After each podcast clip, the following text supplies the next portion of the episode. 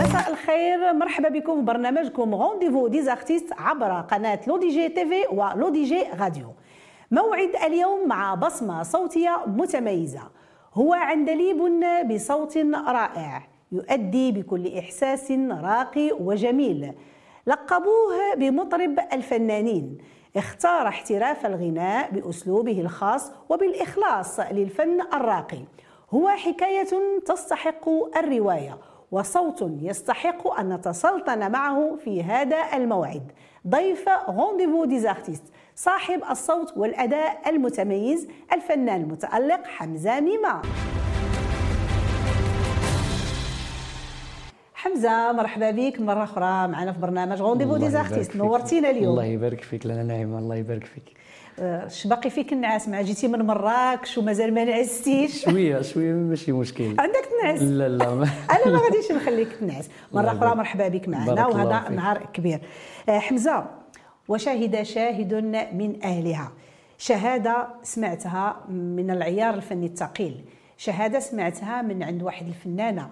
اللي ما كتشكرش أي واحد. ملي كتسمع شي صوت كتقول هذا مطرب هذا يؤدي هذا يسلطن هذا يتفنن. نوهات بالصوت الجميل ديالك ونوهات بالأخلاق العالية ديالك. آه. يعني وشهاده بالإضافة إلى مجموعة ديال شواهد شهادات أخرى سمعناها من مجموعة ديال الفنانين. شهادة سمعتها من عند الديفا سلطانة الطرب العربي والمغربي لاله سعاد حسن اللي بالمناسبة كنوجه لها تحية كبيرة.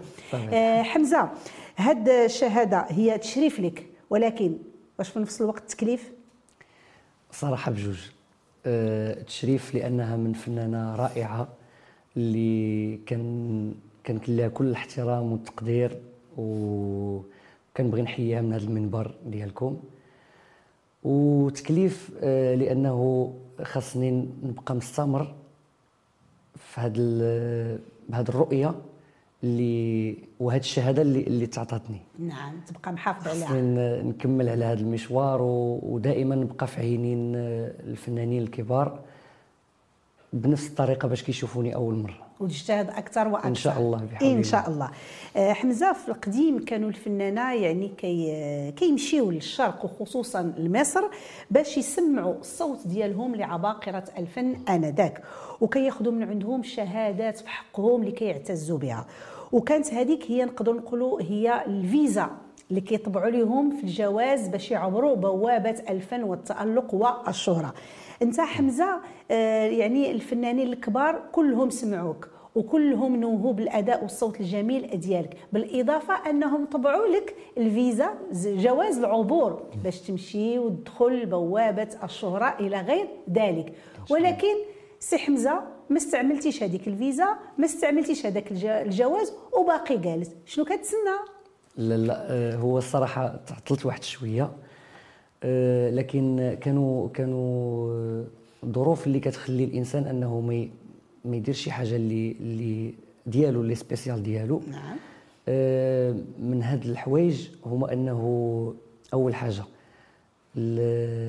كنت كنتسنى أغنية يكونوا فيها مواصفات اللي تعطي للموسيقى قيمة. نعم.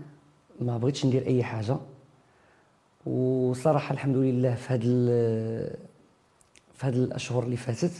تعرفت. لا درت عندك شي عمل جديد؟ كاين إن شاء الله. إيوا دابا بما أنك بديتي الهضرة عليه غادي تحدث لنا على أول عمل وأول إنتاج خاص بحمزة ميمة اللي اصدر مؤخرا كلمة لحنا اداء. شنو هو هذا العمل هذا؟ آه، هذا العمل آه، هو عبارة عن أغنية مغربية. آه، شبابية بطبيعة الحال. ومن كلمات آه، الفنان المتألق مهدي ماريشال ومن توزيع ال- الفنان المتميز دي جي سولعي هذه الأغنية آه، صراحة جات آه، صدفة. هو كان تعارف ما بيني وبين هذه هذه الفنانة. وجا اقتراح أنهم يعملوا لي أغنية شبابية ومغربية وعجبتني. وخديتها والحمد لله إحنا غاديين في ال- في الترتيبات الأخيرة ديالها. الأخيرة ديالها إن شاء وإن شاء الله بقى غير ال vidéo clip. وغادي نخرجها إن شاء الله. إن شاء الله. ومن غادي تخرج الأغنية؟ غادي تدوز على لو دي جي تي في. وطبعا غادي. يستمتعوا بها كذلك مستمعي لو دي جي هذا شرف راديو. هذا شرف آه، العمل الأول دائما حمزة كيكون صعيب. ولكن من بعد هذا المولود الأول دائما كتفتح الشهية الإنتاجات أخرى اللي كتجي. من بعد. والحمد لله خاص غير شوية ديال الصبر وخاص بطبيعة الحال الاجتهاد الاجتهاد. ثم الاجتهاد.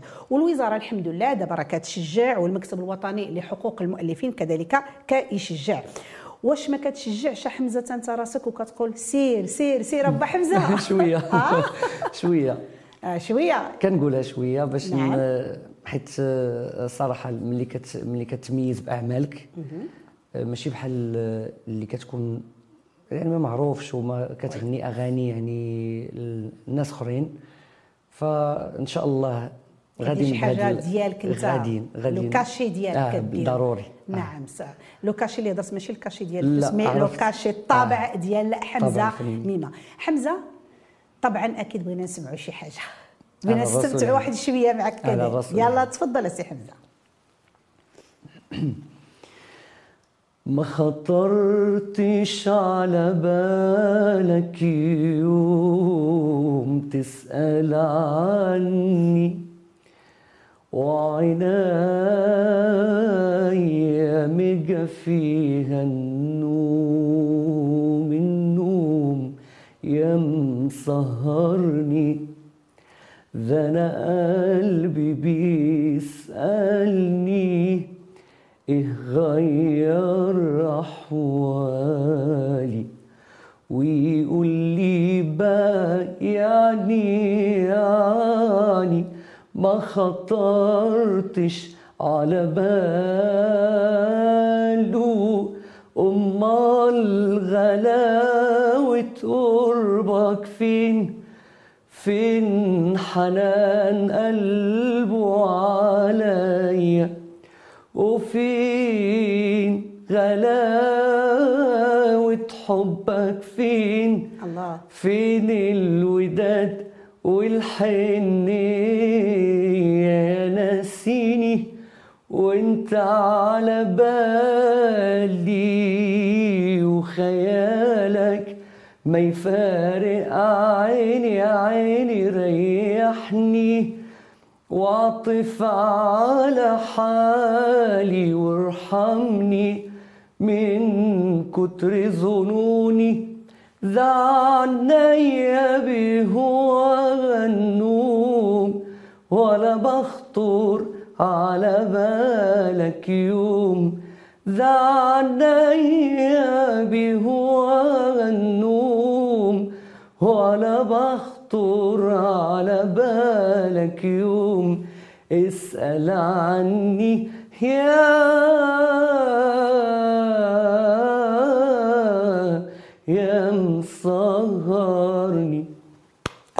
الله عليك الله يا حمزة شكراً. ما شاء الله عليك بارك إحساس الله فيك. جميل وإحساس عالي جدا بارك الله فيك، شكراً. لاله سعاد حسن صوت رائع. أنا كنعرفك ملي كتقولي شي حاجة كتكون في بلاصتها. تبارك الله عليك الله حمزه تبارك الله الله عليك.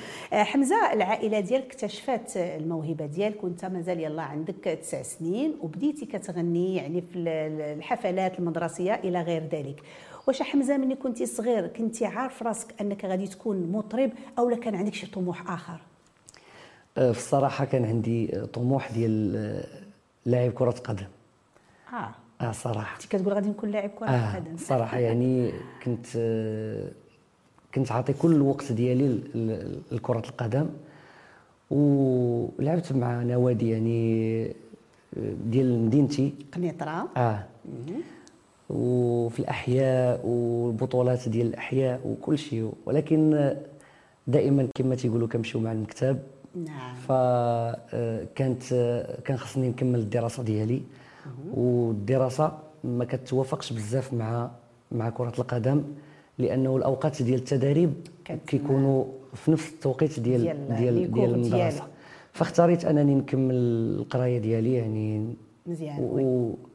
وصافي وبقينا في الفن وكنتي كتلعب مزيان الكره كنت كنلعب كرة. صح أش من خط كنتي كتشد آه، حارس مرمى دفاع لا آه؟ آه كنت كناخذ تسعود رقم تسعود آه مهاجم وشوف داكشي كله مكاتب داكشي كله مهاجم بارع وكذلك مهاجم شرس وقوي في الأداء والغناء ما شاء الله عليك راك ما بعدتيش. الله يبارك. بقيتي في الميم كونسيبت الله يحفظك. الهجوم فيه وفيه هذا هجوم جميل ملي كنسمعوا هذا الصوت هذا راه كتهجم على. المستمع بواحد الصوت رائع اللي كيتقبلوا من عندك طبيعة الحال. واخا حمزة من الغناء في المدارس والثانويات إلى الحفلات انت أسستي فرقة موسيقية خاصة بحمزة ميمة وأنت يلاه عندك 19 سنة.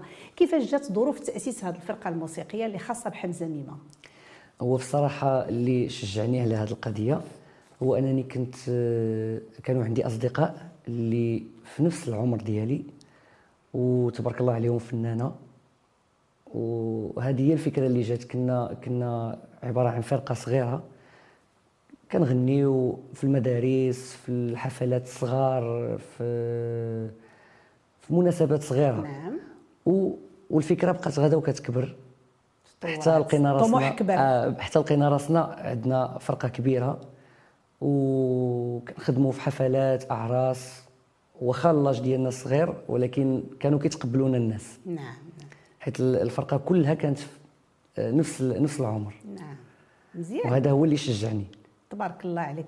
دابا قلتي هي كنا كنغنيو في المدارس ونبقاو مع كلمة مدارس وأنا دابا ما غاديش نخليك أنت تختار شنو غادي تأدي. أنا غنطلب منك مقطع من مدرسة الحب. على رأس العين. على رأس العين. علمني حبك أن أحزن وأنا محتاج منذ عصور لامرأة تجعلني أحزن لامرأة أبكي فوق ذراعيها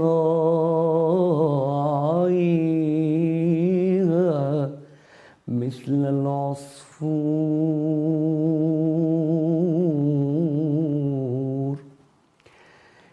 لامرأة تجمع أجزائي كشظايا البلور المكسور لامرأة تجمع أجزائي كشظايا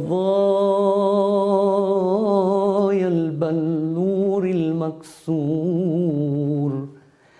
علمني حبك سيدتي أسوأ عادات. علمني أفتح فنجاني في الليلة آلاف المرات. وأجرب طب العطارين وأطرق باب العرافات. علمني أخرج من بيتي لأمشط أرصفة الطرقات وأطارد وجهك في الأمطار وفي أضواء السيارات. وألملم من عينيك ملايين النجمات يا امرأة ذاوخت الدنيا يا وجعي يا وجعنا يا يا الله عليك تبارك الله عليك حمزة. هذا. كان إهداء مني لكل متتبعي برنامج رونديفو ديز ارتيست حمزة واش الغناء مع يعني أوركسترا خاصة هو اللي يعطيك ال power ويعطيك واحد الطاقة إيجابية ويعطيك الثقه بالنفس أكثر؟ أنك يعني تمشي وتغني مع مجموعة ديال الفرق أخرى وتحترف الغناء؟ آه بصراحة يعني آه، ملي كتكون عندك آه، فرقة خاصة آه، كتقدموا أغاني وكتقدموا أعمال اللي اللي كتكونوا تايقين فيها. وبطبيعة الحال متمرنين عليها. وهذا الشيء كيعطيك واحد الثقة في النفس. نعم. آه، مع ال- مع الناس ووسط المسرح. حيت كت تتقول هذه ديالي هذه الفرقة هذه نعم. أنا اللي كان أنا اللي كنغني وعارف شنو كنغني وعارف شكون اللي معايا. فكتعطيك الثقه في النفس بزاف. نعم وكتقدر كتخليك أنك تخدم مع أي فرقة أخرى تجي. نعم تكون. بواحد الثقة كبيرة وعالية. واخا واش ماشي حتى نقدروا نقولوا حتى المدخول اللي كيجي من ديال الغناء أو بلغة أخرى بصيغة أخرى عمر هو اللي خلاك تحترف الغناء عوض مهنة أخرى؟ لا الصراحة ما دخلتش ليها على ود الفلوس. آه، في الأول فاش أنا دخلت ما عرفتش راسي كيفاش تدخلت للميدان. آه، ولقيت راسي يعني صافي كندير شي حاجة كنبغيها. نعم. وبطبيعة الحال ملي كتكون كدير شي حاجة كتبغيها وكتلقاها أنك ممكن تمتهنها فاختاريت أنني نديرها مهنة. نعم. وما ومهنة زوينة وكتخلي يعني الناس كتسعدوهم نعم لأنك ملي غتجلس وغادي نسمع واحد الصوت جميل جدا راه كتدخل علينا الفرحة. الله يبارك. شيء جميل. آه، حمزة واش العمل اليومي؟ يعني في محلات وفنادق ومطاعم مشهورة كيعتبر مدرسة بالنسبة للفنان لأنه كيتحك فيها مزيان وكيشرب كيف كنقولوا كيشرب آه، الحرفة خصوصا أنه كيتلاقى مع نجوم فنية اللي كتكون طبيعي. معاه في نفس البرنامج. بطبيعه الحال. آه، لأن الاشتغال آه، بالمطاعم وبالفنادق آه، كيخليك انك أنك كل يوم يعني كتعطي أغاني جديدة. و- وبطريقة احترافية يعني بطريقة مسرحية. ودائما دائما عندك عندك عندك حفل ودائما عندك آه، ناس خاصهم يسمعوا جديد. الجديد نعم. فكت كتكون مضطر أنك دائما تحفظ أغاني جديدة. و... دي لا ميزاجور شاك آه عندك لا. ميزاجور نعم. وال- وت- وتدخل على مدارس اللي اللي كت... كتخليك أنك كتحسن في الأداء ديالك. نعم. اللي هما المدارس الطربية المدارس الوهابية و... والكلثوميه جميع الأنماط الغنائية خصك تكون عارفها طبيعة الحال. وتأديها. طبيعة الحال. ولكن في المقابل كنلقاو يعني بعض النقاد الفنيين كيقولوا بأن يعني الاشتغال في المطاعم والمحلات المشهورة يعتبر مقبرة للفنان لأن ما كيبقاش عنده الوقت أنه باش يديها في راسو يديها يعني في الكارير ديالو كيف كنقولوا أنه ينتج شي حاجة ديالو. وهذا كنلمسوه بزاف للأسف لأنني أنا شخصيا كنعرف مجموعة ديال الفنانين أصدقاء ديالي عندهم أصوات شنو نقول لكم ما شاء الله عليهم. ولكن بقاو في هذا الاتجاه هذا وما نتجوش شي حاجة اللي هي خاصة بهم. شنو كتقول في هذه المسألة حمزة؟ هي آه، بصراحة يعني ال- الاشتغال بشكل يومي كي كيعطيك شوية ديال آه، كما كنقولوا بالدارجة ديالنا العجز. يعني اكزاكتومون هو هذا آه تيخليك أنك تقول صافي أنا خدام كان زعما كنعيا بال- بالخدمة ما نقدرش نعم. نمشي للاستوديو ون- ونسجل وهذا ولكن بالطريقة اللي كنشتغل بها أنا وكيشتغلوا بها دابا الفنانه تقريبا كاملين صراحة ممكن أن الإنسان يدير إنتاجات ديالو. ضروري. يعني ملي كتكون آه، في في مطاعم وهذا يعني ما خصكش تاخذها ك كواحد الحاجة اللي متعبة. خذها بطريقة فنية خذها بطريقة شي حاجة اللي كتبغيها. كون على يقين أنك ما غاديش تحس بالتعب وغادي تنتج أغاني ديالك. donc انطلاقا من حمزة ميمه بغينا message لمجموعة ديال الفنانين لأنهم صافي ولاو كيخدموا في المطاعم ما بقاوش كي ما تينتجوش نهائيا. أصوات جميلة كما قلت مما عندهم حتى شي عمل خاص بهم. بغينا message من عندك حمزة؟ لهاد الفنانين هذا تفضل. الكاميرا هي قدام الصراحة هذا ال message غادي يكون ليهم وليا. voilà. آه، مش غادي نقول لك؟ آه، الصراحه هذه القضية هذه ديال ديال الإنتاج الفني والإنتاج ال- اللي كيخلي الإنسان متميز بأعماله الخاصة فهو شي حاجة اللي ضرورية لأنها كتعطيك قيمة حتى في حتى في المكان ديال الاشتغال ديالك بحيث أنك كتكون إنسان معروف و... وكيجيو الناس على ودك وكيجيو يسمعوك. فكنتمنى أن كل المطربين أنهم ياخذوا هذه البادرة وينتجوا أغاني خاصة بهم. ضروري إن شاء الله. إن كنتمناو شاء الله يا رب. كنتمناو إن شاء الله. حمزة غادي نحقار عليك اليوم. واخا أنت راك متعوب وجاي لمراكش وغتعاود. ترجع لمراكش. ولكن بينا نسمعوا شي حاجة. مرحبا على راسي. يلا. فهاد هاد المرة غادي نختلف شوية على. المدرسة الطربية. لأنني أنا من عشاق الفنان المطرب النجم مجيد المهندس. تفضل. فغادي نغني لكم شي حاجة ديالها. يلا ضربنا سيدي. تناديك رغبة المقابيل من الأرض وانت بالمجرة تهاذي على غصن من الليل تماذي على القلب وقرة ترى كل هالدنيا تساهي المذام.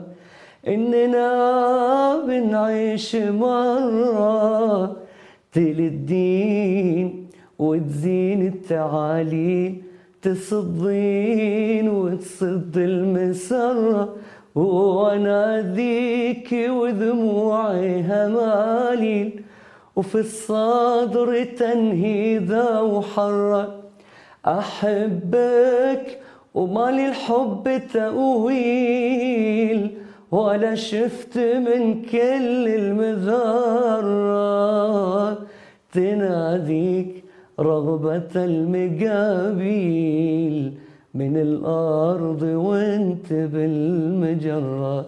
تهادي على غصن من الليل تمادي على القلب ومقرة الله عليك. الله يحفظك. أديتي الماجد المهندس ولكن بهندسة جميلة من عند حمزة ميمة. ما شاء بارك الله الله عليك. فيك، بارك الله حمزة فيك، شكراً. شكون هما أهم الفنانين يعني المغاربة أو العرب اللي غنيتي معهم واستفدتي منهم؟ الصراحة اللي اللي غنيت معاهم ما كاينش بحال سعاد حسن نعم. مدرسة. آه. صراحة وكان لي الشرف الالتقاء بها والتعامل معها. واحد الإنسانة اللي اللي استفدت منها وكناخذ بالنصائح ديالها. وصراحة يعني هي الإنسانة اللي اللي اللي حسيت براسي قريب منها شوية. نعم نعم. ولا لا سعاد راه مدرسة. بطبيعة آه، حمزة آه، أنا اللي كنشوف يعني بهاد المقومات ديالك ما شاء الله عليك كحضور وكصوت جميل. واش ما فكرتيش أنك تشارك في شي مسابقة؟ يعني من المسابقات اللي كيداروا ديال الغنائية اللي كتكون في القنوات التلفزيونيه علاش ما عمرك ما فكرتي؟ كنرجعوا لنفس نفس الموضوع اللي اللي كيخليك أنك ما تشاركش وما تنتجش أغاني اللي هو ال- كان الاشتغال بطريقة يومية وكان كنت صراحة ما عطيش اهتمام. ما عطيش اهتمام وواحد الوقت كنت كنقول يعني خصني نوجد أكثر. يعني أنا بغيت الا مشيت غنائية أه نمشي بواحد 80% وكتبقى ديك 20% الأساتذة اللي غادي تلقاهم تما. ما بغيتش نمشي يعني شوية هذا نقاطعك حمزة أنا ما متفقاش معاك. parce que أنا كنعرف فنانين يعني حتى هما بنفس الظروف ديالك mais مشاو وشاركوا وكتعطي واحد le succès أكثر كتعطي واحد الشهرة. أكثر وأنت تبارك الله يعني اش غادي نقول نوجد 80% أنت راه ما كايناش 80% راه كاينة تبارك الله 100% الله يبارك- الله يبارك فيك. علاش حمزة؟ شي حاجة أخرى؟ لا هي الصراحه كانت كانت الفكرة قبل قبل يعني كوفيد. كنت غادي نمشي. آه، فجات آه، هذيك الجائحة اللي كانت آه، خلات كل شيء دار stop. نعم. فمن وراها آه، لحد الآن يعني ما كاينش شي برنامج اللي اللي الصراحه قدرت أنني نمشي ليه. أنا كنهضر على البرامج العربية ال- oui bien sûr oui. الكبرى. فمازال ما كتابش انها تكون شي حاجة وإلا كان شي حاجة إن شاء الله غادي نمشي لها. نتمنى حمزه الله. آه، على ذكر. الكوفيد دابا يعني واحد في 2020 يعني واحد المحنة اللي مروا منها مجموعة ديال الفنانين. مجموعة يعني الناس كاملين من خصوصا ال domaine ديال الفن تضروا منها الناس. حمزة شنو هو الدرس اللي خديتي من هذه المحنة هذه آه، هو الصراحة يعني دروس هما. نعم طبيعة الحال. آه، دروس. آه، فأول حاجة هو أننا ما كاينش شي واحد زعما يقول لك كنت عارفها جاية ولا كان داير بحسابها. حتى شي واحد ما كان داير بحسابها. بين عشية وضحاها لقينا. راسنا آه. زود علينا الباب. آه، يعني ماديا تقصحنا واحد شوية. ماشي شوية بزاف. آه. أنت غير شوية يمكن لا لا. بزاف لا لا بزاف لا بزاف. بزاف. وصراحة كنا عرفت راسي بأنني كنت آه، في واحد الدوامة. ما ما ما, ما منفتحش على عالم آخر. فوالا.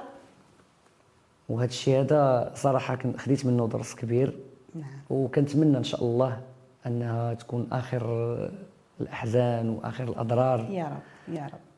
وإن شاء الله كاين الخير جاي إن الخير. شاء الله إن شاء الله. أي حاجة كتجي فهي فهي خير لينا ودرس اللي كيعلمك في الحياة ضروري. معلوم هي جائحة كورونا كانت مثابة درس للجميع. ويا ريت الناس يستافدوا منها آه. حمزة ما غاديش نزيد نطول عليك بزاف لأن عارفك تابعك الطريق ومازال غادي ترجع لمراكش فيك. وأنت فيك النعاس أنا ما سخيتش بكم، والله أنا. وخصك تمشي ترتاح. واحد شوية إلى غير ذلك مي بغيت نشكرك بزاف يعني اولا على قبول الدعوة وعلى السفر والحضور. ديالك معنا وكنقول كنتمنى لك مسار فني موفق إن شاء الله ربي، آمين. ونبغي حمزة ما نشوفش غير عمل واحد إن شاء الله. وعدني يا حمزة إن شاء الله بحول بغيت. نشوف أعمال يجي عمل من مورا عمل إن شاء الله آه، بحول لأن خسارة ما ما حمزة ما بغيناش يبقى في ذاك ال- الكادر ديال فوالا ها لا بغينا نشوفوا أعمال حمزة بيان سور بالموازاة مع العمل ديالك ولكن. نشوفوا حمزة مما الإنتاجات ديالو إن شاء الله. قبل ما نختموا حمزة بغينا كلمة للمتتبعين ديالنا بالكاميرا قدامك أول حاجة كنبغي نشكر لاله نعيمة أم نديم. على الاستضافة وكنبغي نشكر الطاقم التقني على المجهودات ديالو وصراحه هذا شرف لي أنني نحضر معك وقيمة مضافة بالنسبة لي